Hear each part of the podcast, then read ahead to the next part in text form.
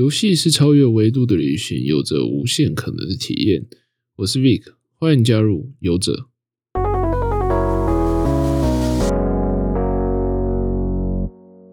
Hello，大家好，我是 Vic。现在时间二零二一年五月三号下午三点五十分，欢迎收听游戏大师。这个节目呢是在收集一些最近的游戏资讯，分享一个普通玩家略懂游戏的看法。呃，我已经正式的变成了月更的节目。离上次更新又大概经过了一个月吧，对，真的变月更节目了。但实际上是当然是不想要这样嘛，所以这几天连假看到，哎，后台看到有些听众，呃，听听众新的听众不重复的下载数又拉上来，所以觉得不行，赶快来更新一下好了。好，让我们正式进入主题。首先呢，讲到游戏部分，Riot 导入了语音测录系统，就是为维护的和谐嘛。和谐 这两个字听起来有点怪怪的。就是特战英豪将会先，就是 Valorant 将会先导入语音测录的系统，就是可以听你跟队友之间的沟通啊，就其实就跟一些应该说帮助大家检举啊，就像文字上的话，你有画面，你有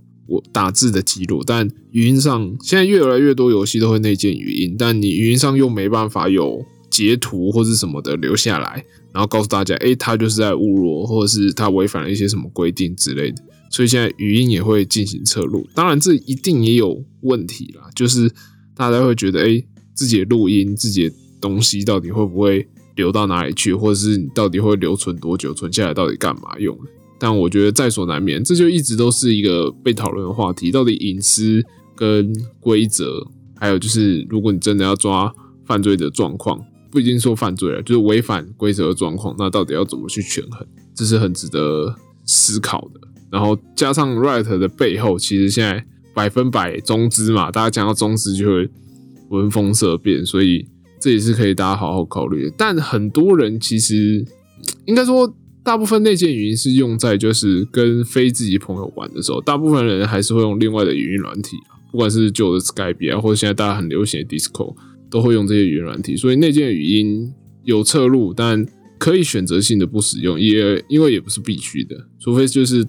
找自己不是朋友玩的时候，你自己在玩的时候可以简单的沟通，那也不会涉及到一些很隐私面上的东西。当然会有个人的考量，但如果你真的觉得有问题，就不要去玩这样子。对，Rat 百分百中资嘛，你觉得中资不好，那就不玩。但我觉得其实这是两回事啦，就。虽然有些争议性，但这也不会录到什么奇怪的东西，应该不会了。好，下一个也是关于 Riot 的新闻，就是有外国的玩家自行开发了旧版的英雄联盟，就是算是第一代，呃，也不能算是第一代，就是很久以前刚出的那个版本。对对对，然后 Riot 的官方人员就是觉得有问题，所以他去要求他停止，但他用的方式竟然是语带恐吓，然后威胁他一定要交出城市码。我觉得这就蛮过分的，就是你可以要求你的权利，因为毕竟是你的创造品。虽然他们呃开发的团体其实是没有违反法律的，他们有咨询过版权相关的专业律师，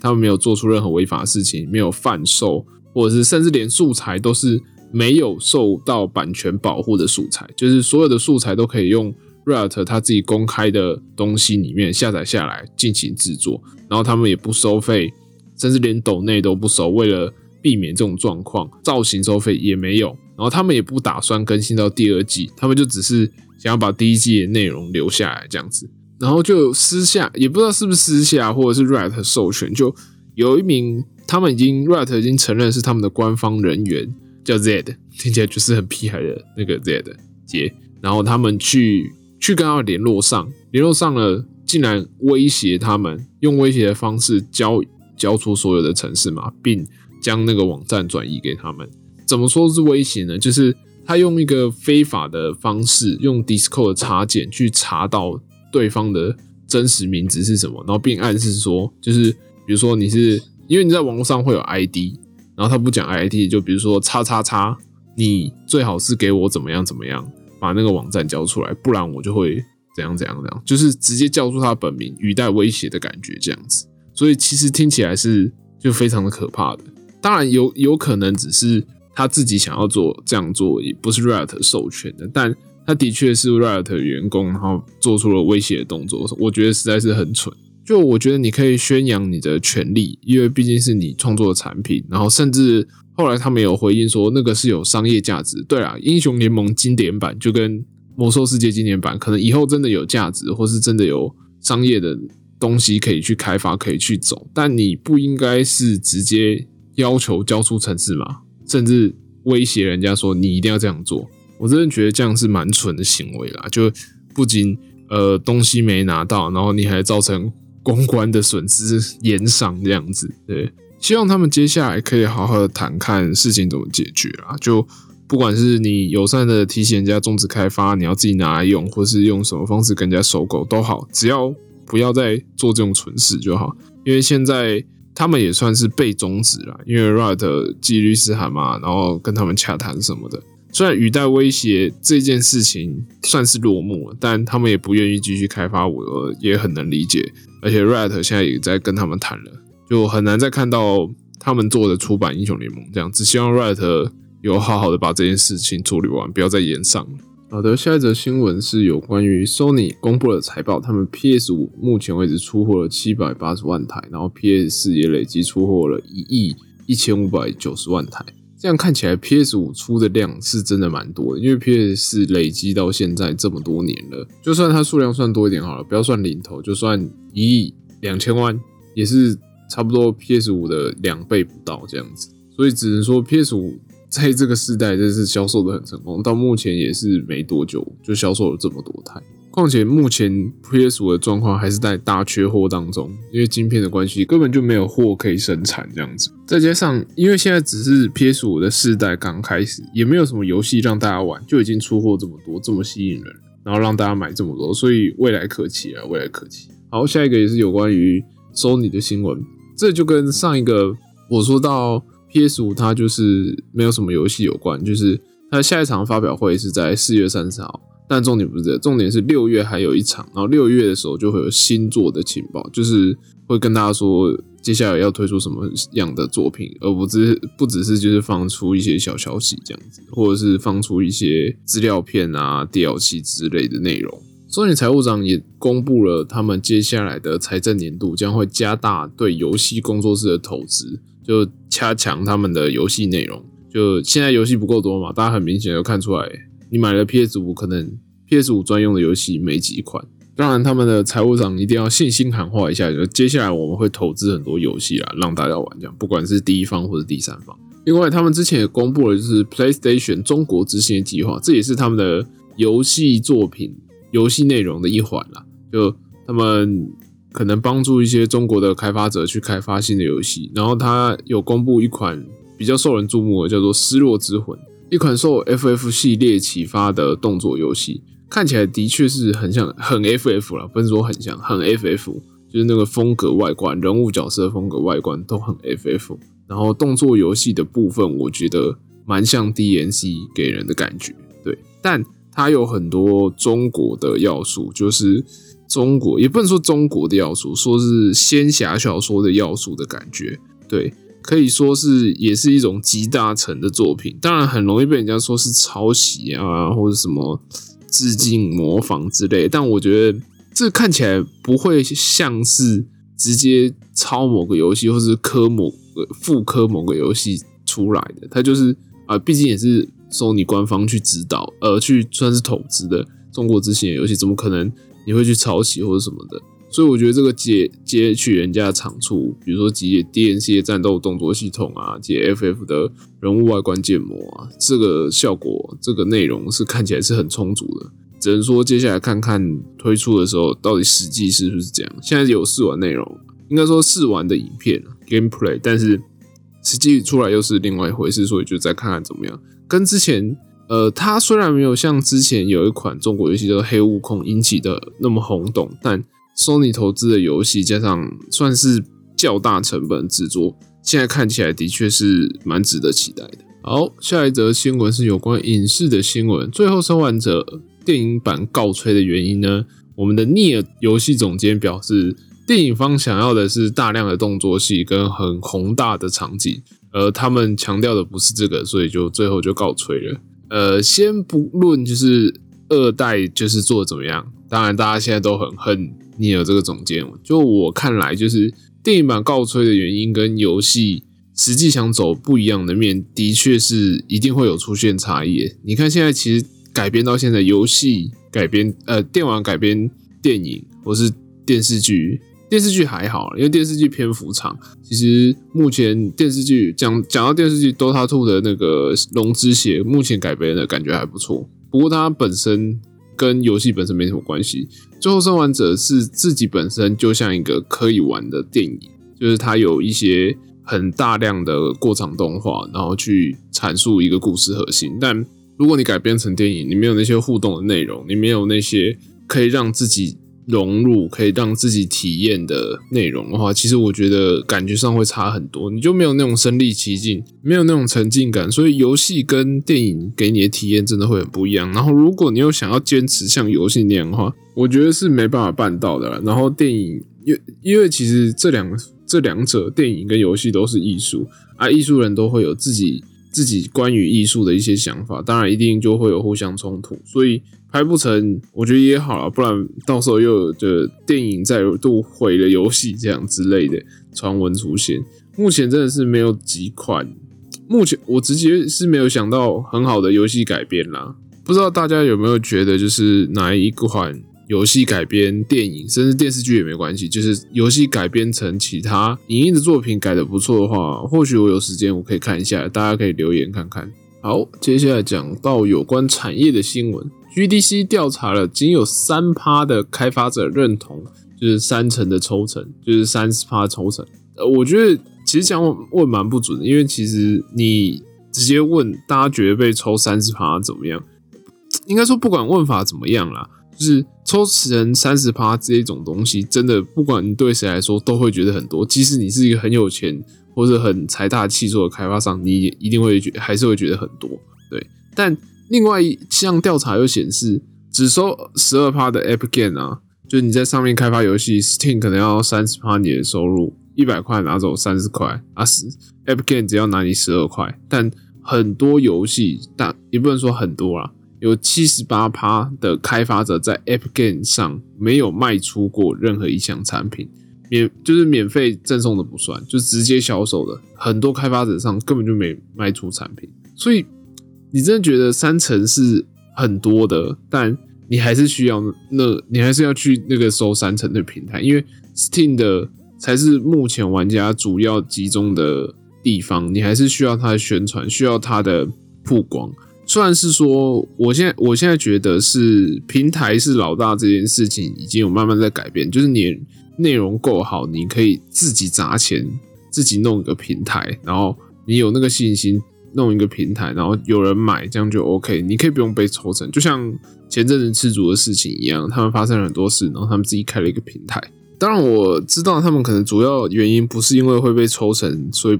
自己开平台了。但你真的有能力的话，你真的有那个力道强度，你自己开平台，自己让大人家来买，不被抽，当然是最好的。你的支持者也可以知道说，你甚至可以直接告诉支持者说，你买这边我不会被抽成，我可以获得最大的收益。就像呃巫师他们开发商做的事一样哦，你在买那个二零七七，你直接在他们的平台上买，他们可以获得最完整的收入，所以可以更支持他们。有很多人愿意跳过去，但你还是需要，他们还是在 Steam 上卖啊，因为有些人他就是习惯，人就是一个习惯的动物，就是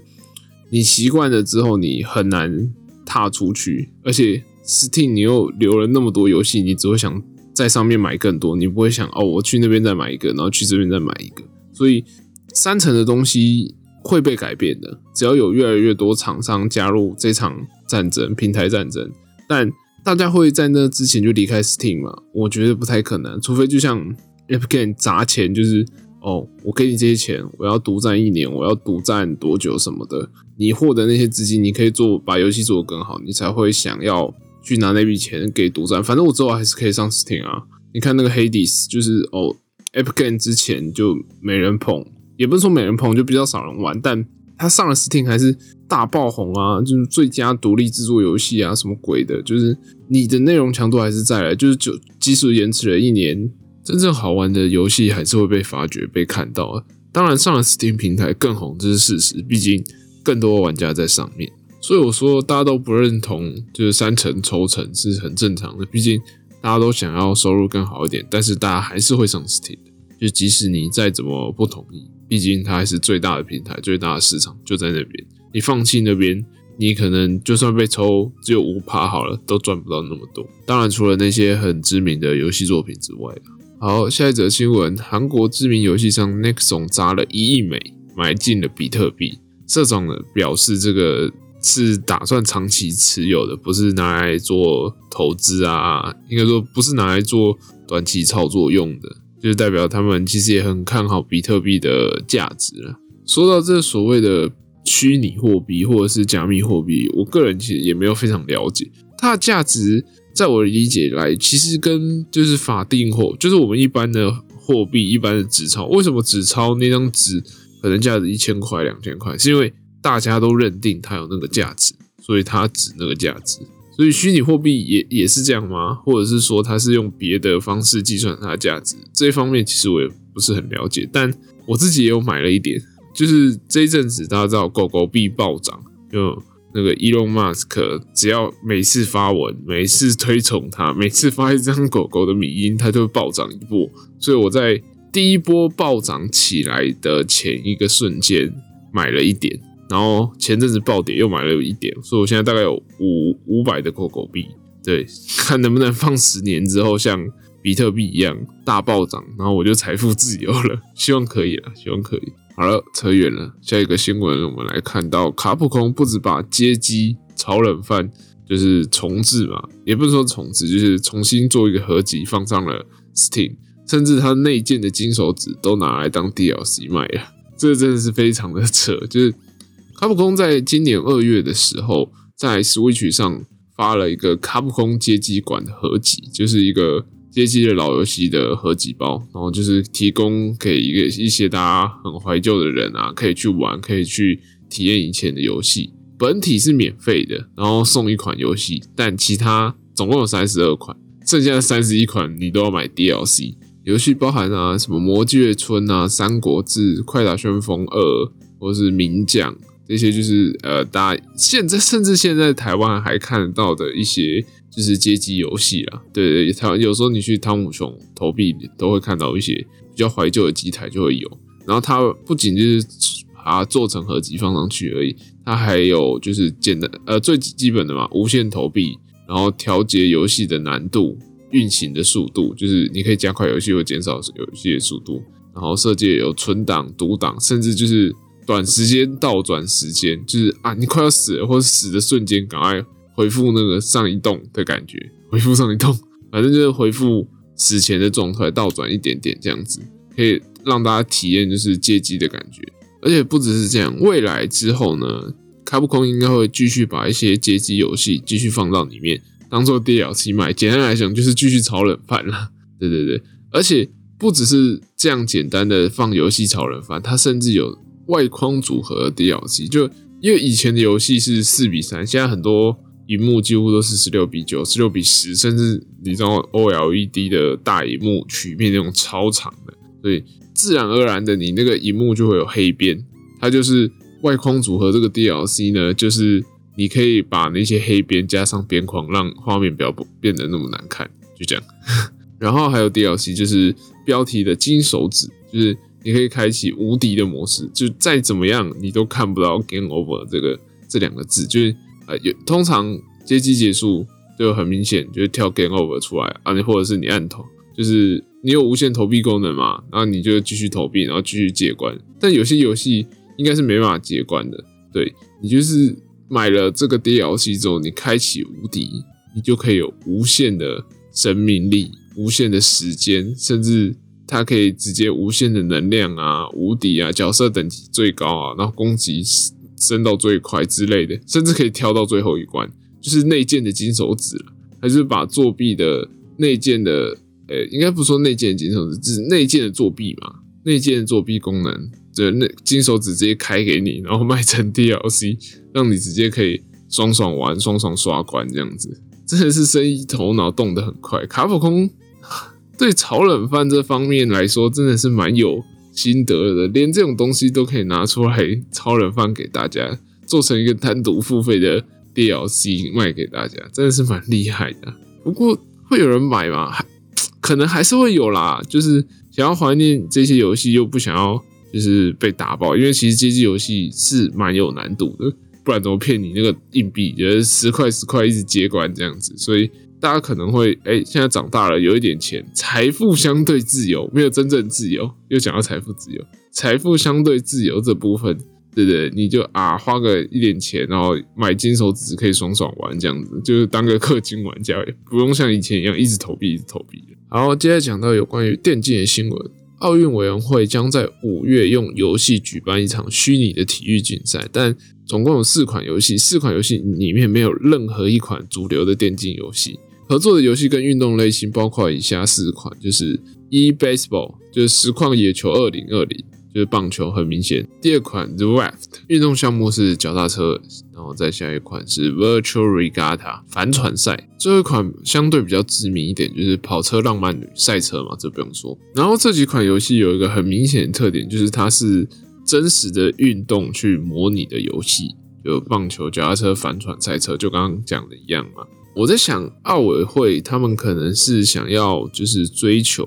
一样是他们所谓的传统运动，但因为在疫情的状况下，他们用尽可能真实的方式去用游戏去模拟去比这些比赛这样子。但以我一个观众的角度来看，就是这些游戏在电子竞技这个领域真的是看的人相对少很多，比起主流的电竞游戏，不管你是 FPS，不管你是 MOBA。不管你是甚至是不要说这两个最主流的，好了，讲格斗都还比这些游戏多人看，所以我觉得奥委会如果只是想遵从传统体育的思呃的想法去把它用另一个方式实现，那我觉得其实你就不是为了观众想嘛，你现在为了进行比赛，你也是要持续的有人观看，简单来讲就是商业行为，持续的有人观看，有收入，有流量才有来源。呃，有流量才会有收入这样子，但你选的这几款游戏跟你本身想要做的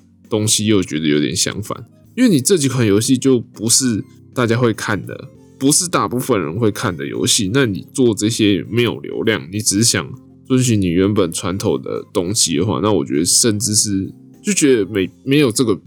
也不是说没有这个必要，应该说有点本末倒置，就你明明想好好的把这个。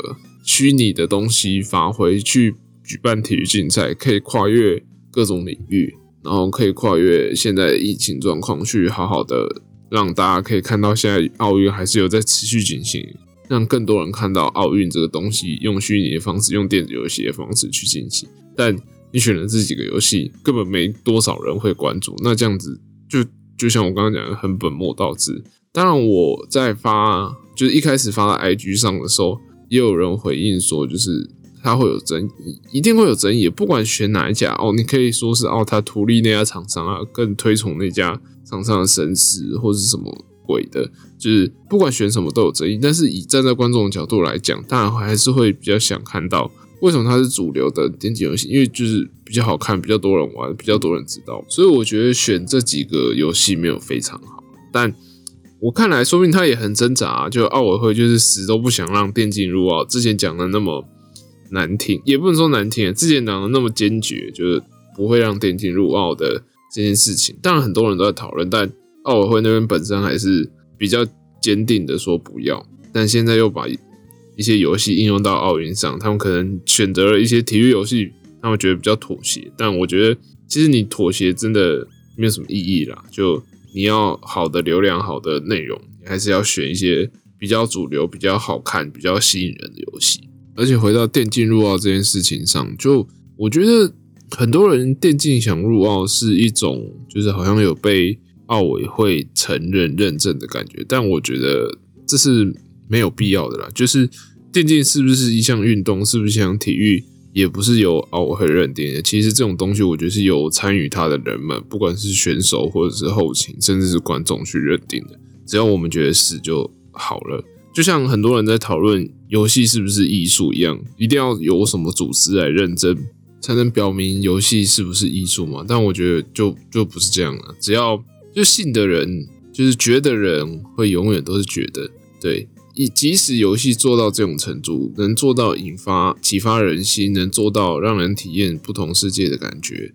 能做到这么宽广、如此让人沉迷的事件跟故事，或者是甚至就是让人家有不同凡响的体验，即使做到这种程度，还是有人会觉得它不是一项艺术，不是一项可以影响。呃，大众的存在，那我觉得其实你再怎么跟他对话，再怎么跟他沟通，他还是会这样认为，他就不是艺术。所以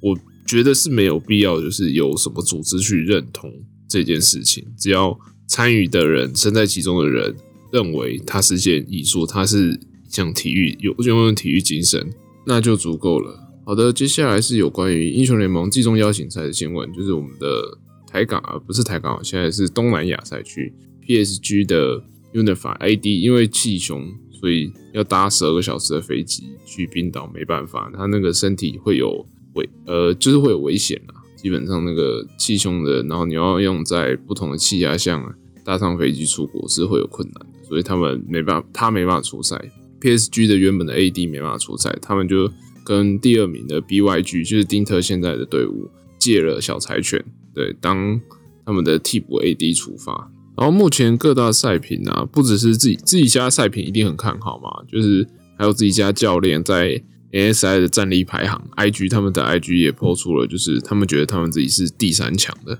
然后各大赛区的赛评也觉得，哎，PSG 其实是一支很不错的队伍，就大家都各种吹，就是了。希望大家是吹的很认真啊，不是像之前一样只是训练赛的假象，能发挥出他们大家认为所应该有的实力。因为这次说实在，除了 D.K 不可撼动的地位，就是韩国的战队真的是独一档的超强以外，我觉得其他其实都有真的有机会可以战胜的。就连 RNG，我觉得也是，因为 RNG 虽然在中国 LPL 赛区获胜，但我觉得他们跟接下来有改版嘛，然后他们版本的变动会影响他们的战术之外，就是他们适应的能力，我觉得甚至也没有原本。中国战队其他二三名的队伍，甚至第四名到滔博队伍强这样子。不过，既然他们是获胜者，但一定会给他们一点尊重。但我觉得他们不是那种不可战胜，像 D.K 一样那么夸张的强的队伍。甚至我觉得很有机会踏上